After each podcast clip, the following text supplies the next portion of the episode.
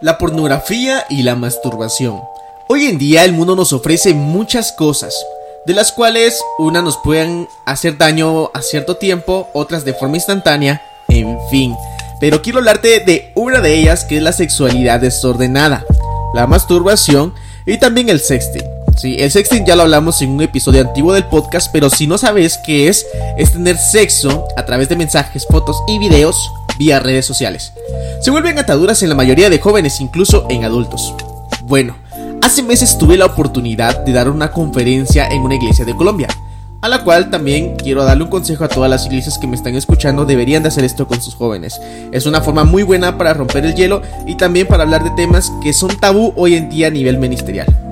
En esta charla me dieron jóvenes a mí para trabajar de 15 a 25 años y fue increíble el darnos cuenta de la atadura que existen a estas cosas hoy en día en actualidad.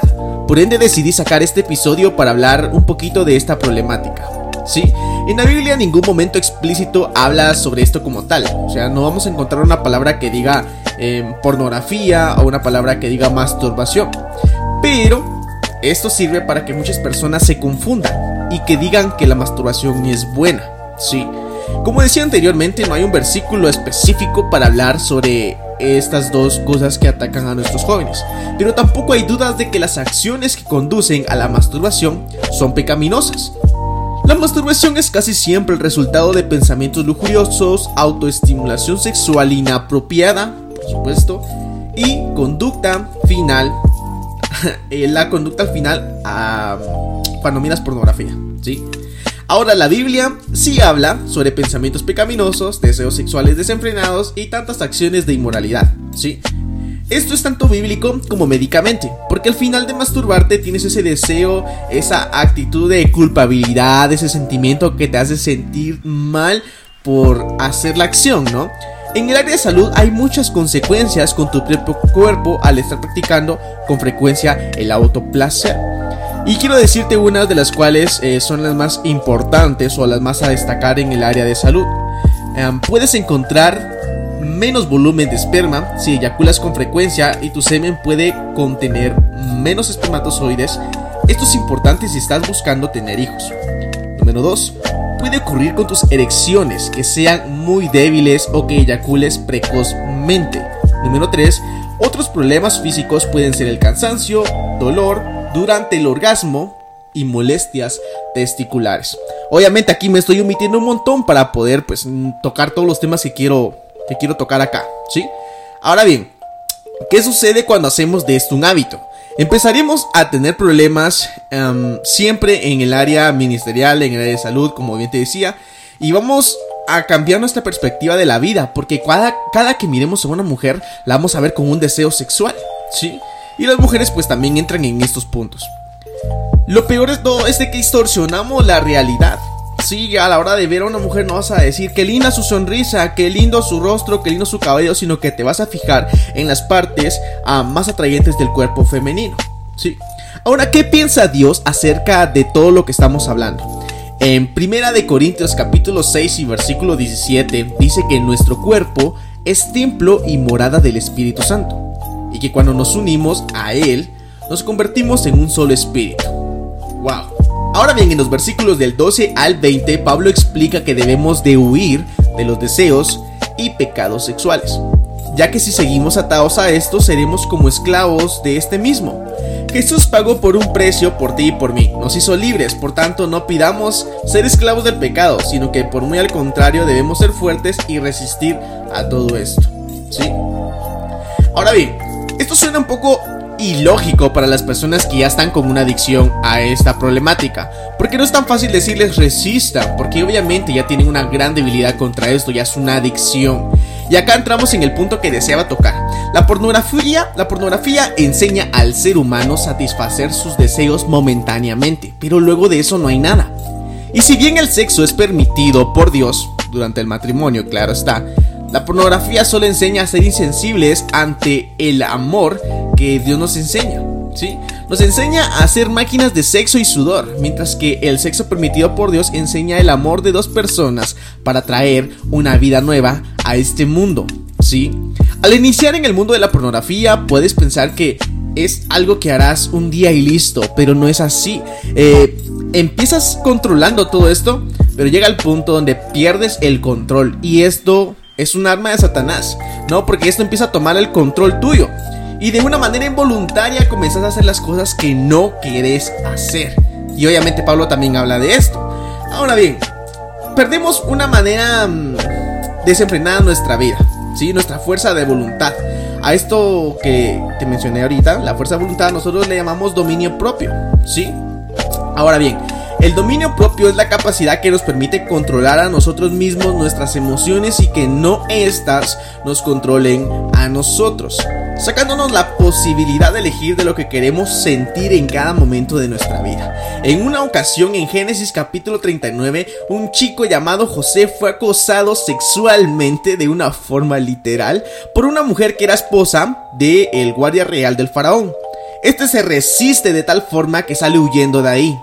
La mujer inventa una historia para que se termine mal y se lo llevan a prisión. Ok. Si bien a este tipo le está yendo súper mal en esta historia que te estoy contando, obviamente eso genera en él muchas cosas negativas, pero largas positivas, ¿sí? A corto plazo algo malo, pero a largo plazo algo bueno, porque al final él logra convertirse en el segundo al mando de una nación, así como lo puedes escuchar, un vicepresidente. Ahora, ¿qué tiene que ver esto con el deseo sexual que te estoy hablando? Pues simplemente resistir. Acá José tenía aproximadamente 17 años según los estudios teológicos. Lo que más me impresiona es de que logró aguantar esta cosa que pues eh, en la mayoría de jóvenes no lo hubiéramos aguantado, ¿no? Porque pues eh, está en su, en su plena juventud eh, y le están prácticamente ofreciendo sexo y él se resiste.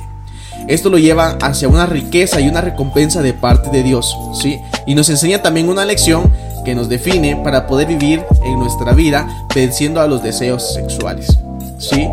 Podemos hablar también de una persona que fue diferente a José, y este sí es un personaje que vio pornografía. Ok, Em, bueno, no del todo, pero si lo hacemos de cierto punto sí.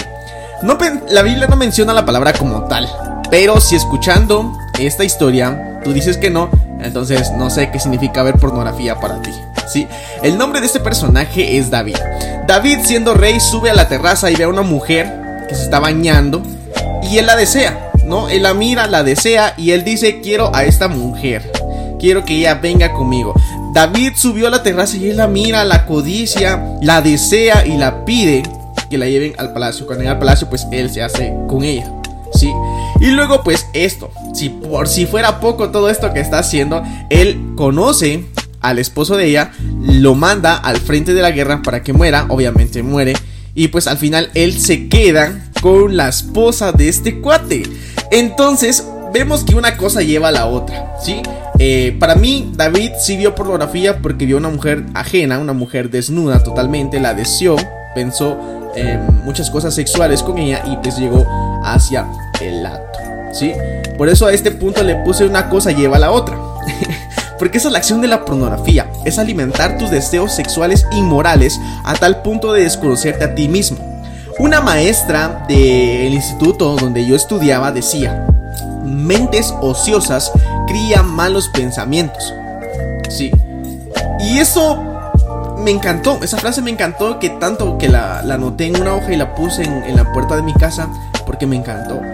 Y ahora no solamente es de decir a una persona que tiene una adicción, sé fuerte y resiste, sino también darles un plan para poder salir de la cárcel de la masturbación. Por ende, yo también quiero decirte esto, em, darte un plan de trabajo para que puedas salir si tienes una adicción con pornografía, si tienes una adicción con la masturbación, te voy a dejar acá un plan para que puedas salir de esa prisión. Primero, debes ser honesto contigo mismo y con Dios, claro está. Bueno, primero, ¿cuántos días a la semana te masturbas? Luego de eso, ¿cuántas veces ves contenido para adultos durante la semana?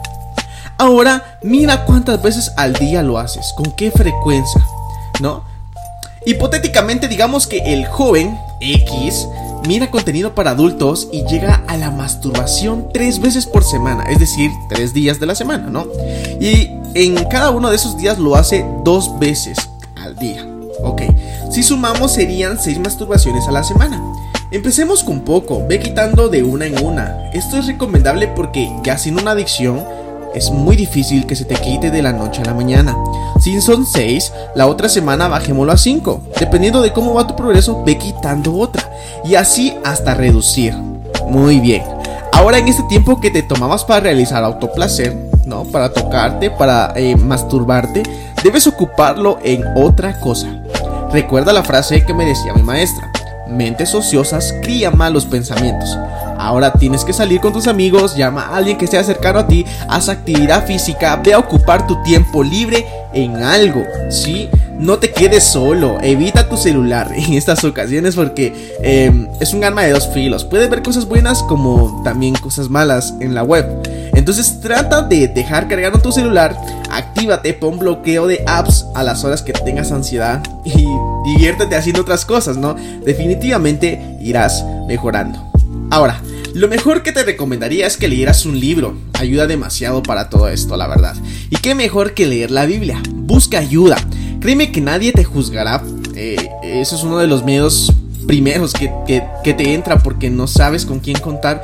Y si lo cuentas, pues puedes pensar que hay personas que te van a juzgar, que se van a reír de ti, que se van a burlar. Pero, como te decía, tienes que ser sincero contigo mismo y con Dios. Puedes hablar de esto con la persona que tengas más confianza, que sepas que te va a brindar ayuda. Refúgiate en Dios, Él se encargará de todo lo malo que hay internamente en nosotros. Él nos ayudará a mejorar el dominio propio para vencer las acechanzas del enemigo. Ahora escucharán lo que dice Proverbios capítulo 25 y versículo 28. Como ciudad derribada y sin muro es el hombre cuyo espíritu no tiene rienda. voy a repetir. Como ciudad derribada y sin muro es el hombre cuyo espíritu no tiene rienda. Así que estas armas son las que usa Satanás en la actualidad para hacerte sentir débil y aprovecha para decir que eres un pecador, que Dios no te perdonará, que eres un indigno, un impuro. Satanás es el maestro de las mentiras y solamente ha venido para robar, para matar y para destruir. Así que recuerda que Dios está de tu lado, por tanto debemos ir con un corazón humillado y arrepentido. Ahora bien vas a decir, Oscar, pero ¿cómo estás diciendo esto? ¿Cómo en verdad me das seguridad de que este plan va a funcionar? Porque simplemente te está hablando una persona que sí fue adicto a la pornografía, que sí fue adicto a la masturbación. ¿Sí? Y ese soy yo. Y no me da pena decirlo, sino que por muy al contrario, todo esto me ha servido para poder ayudar a personas que tuvieron, que tienen, este mismo problema. Y es algo que te enseña Dios a poder utilizar esto en tu vida diaria. Así que si tú tienes un problema, pues puedes ir con la persona que tengas más confianza. Y si no tienes alguna persona, pues puedes escribirme con todo gusto. No, yo te puedo ayudar en lo que yo pueda y siempre recuerdan que con Dios todas las cosas se pueden lograr. Si no importa cuál sea tu adicción, el Señor está para ayudarte y para restaurarte. ¿sí? No escuches lo que diga Satanás. Satanás dice que eres débil, que eres digno, impuro, todas las cosas que, que te quieras inventar. Pero Dios dice que tú eres santo, que tú eres puro y que tú eres su hijo. Entonces, yo que tú mejor creyera las palabras que dice Dios. Así que con todo esto, espero que te haya gustado este episodio. Ah, me encantó la verdad. Este panorama de José resistiendo hacia el sexo y los deseos desenfrenados sexuales a ver el otro panorama de David que miró pornografía, que deseó y eso lo llevó hacia un acto sexual impuro. Entonces, ah, me encanta esta comparación. Ahora bien, em, solamente recuerdo, te recuerdo que puedes seguirme en mis redes sociales, en Instagram como arroba oscar-ajin y en Facebook como Oscar puedes ahí apoyar el contenido que hago. Realmente para mí esto es importante. Déjame ahí un comentario, compartí esto porque es contenido 100% orgánico, ¿no? Puedes compartir esto con las personas que querrás y me ayuda de una forma que no te imaginas compartirlo en tus em, stories de Instagram. Me ayuda un montón pero un montón, no, no, no, no. Así que solamente te decía eso, puedes seguir mis redes sociales y pues con mucho gusto te puedo ayudar. Si puedes mandarme ahí también un mensaje directo, yo también te puedo ayudar con este problema, sí, en lo poco que yo pueda. Así que muchas gracias por escuchar este episodio y nos escuchamos. Hasta la próxima.